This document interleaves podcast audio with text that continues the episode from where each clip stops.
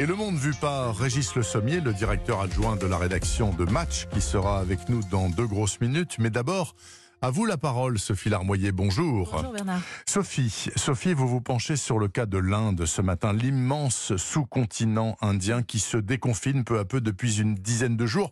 Mais en fait, il n'a pas le choix.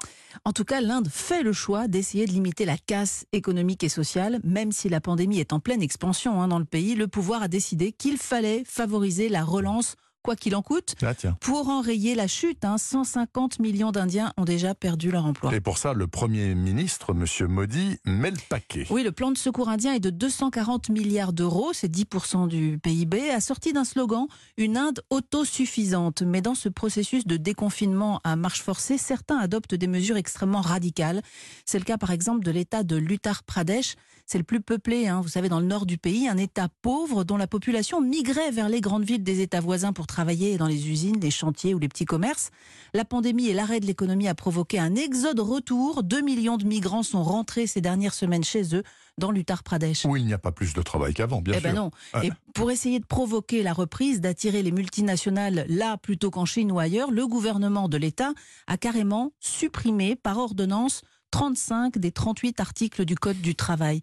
Plus de salaire minimum, semaine de 72 heures, fini les normes contraignantes d'hygiène et de sécurité dans l'industrie, plus de protection sociale évidemment. Tout ça a beau être euh, complètement anticonstitutionnel car le droit du travail est national. Trois autres États du pays ont emboîté le pas à l'Uttar Pradesh en piétinant le Code du travail. Eh ben, dites donc, c'est pas brillant tout ça. Et ça passe sans réaction de l'État central, rien. Ça passe même avec les encouragements du Premier ministre. Ces États sont gouvernés par son parti nationaliste hindou, le BJP, et d'ailleurs son propre gouvernement vient de changer le code de l'environnement du pays pour ne pas entraver les entreprises. Fini le principe de précaution, les normes censées lutter contre la pollution ou protéger la biodiversité.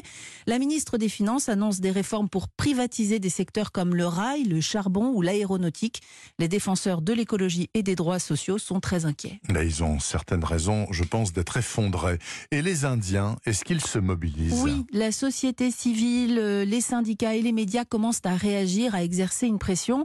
Euh, localement, hein, dans le Karnataka par exemple, un État du Sud, le gouvernement voulait bloquer les trains pour empêcher la main-d'œuvre d'aller ailleurs. Il a dû renoncer. Et puis au niveau national, la résistance s'organise. Dix syndicats appellent à une grève nationale le 3 juillet. Dossier à suivre, donc, ce sera l'un des grands sujets des carnets du monde que vous présenterez demain à 13h, Sophie Larmoyer, sur Europe 1, bien sûr. Également avec nous ce samedi matin, Régis Le Sommier, le directeur adjoint de la rédaction de Paris Match. Régis, bonjour. Euh, Bonjour Bernard. Régis, dans Match cette semaine, bon, plein de choses à lire, à regarder, à voir, à comprendre, et puis en particulier un très chouette reportage qui s'appelle Les exilés du coronavirus.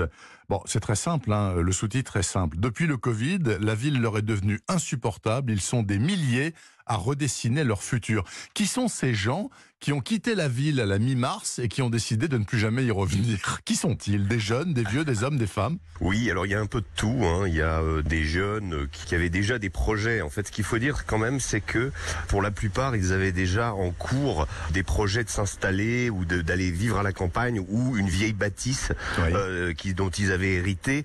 Et en fait, bon, le confinement les a poussés à euh, concrétiser leurs projets pour la plupart. Alors certains se sont mis euh, euh, ensemble d'ailleurs. Il y a même des, des- ce qu'on appelle des éco-villages, le village de Lem en Bourgogne. Où Des plusieurs, clusters euh, en quelque sorte. quelque sorte, sauf que le cluster est quand même connoté coronavirus. Là, en, en l'occurrence, il s'agit de mutualiser leurs talents, de faire Ouais. des sortes de phalanstères, comme on dira, pour reprendre les, Oui. utopies du 19e siècle.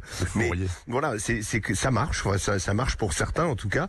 Il y a des Lyonnais, il y a des Parisiens. L'idée, c'est vraiment d'avoir profité ou d'avoir appris ou redécouvert la campagne à la faveur de ce confinement, au point aujourd'hui de ne plus vouloir revenir en ville. Et donc certains ont décidé d'ailleurs d'abandonner leurs activités. Euh, euh, il y a ce couple de Lyonnais qui avait un bar à Lyon et qui a décidé de mettre son bar en gérance pour Ouais. finalement s'installer à Lem où ils ont acheté une bâtisse pour trois fois rien. Donc euh, il y a une sorte de voilà de prise de conscience. Alors ça ça s'inscrit dans un mouvement qui n'est pas propre euh, au confinement et à l'épidémie. Euh, il y a environ, on estime aujourd'hui 100 000 euh, citadins qui quittent tous les ans la ville pour s'installer à la campagne. Donc c'est Oui. un mouvement de fond, il n'est pas massif, mais il, il existe, il est réel et on a voulu aller à leur rencontre à, à travers ce reportage. Bah, écoutez, c'est remarquablement fait et les témoignages sont très intéressants. Et je pense que tout un chacun parmi les auditeurs et parmi nous-mêmes, on peut se retrouver dans tel ou tel témoignage parce qu'on a tous eu un moment ces derniers mois, peut-être l'envie de quitter la ville. En tout cas, merci à vous, Régis Le Sommier, et merci aussi à vous, Sophie Larmoyer. Le monde vu par chaque samedi matin sur Europe 1. Bon week-end.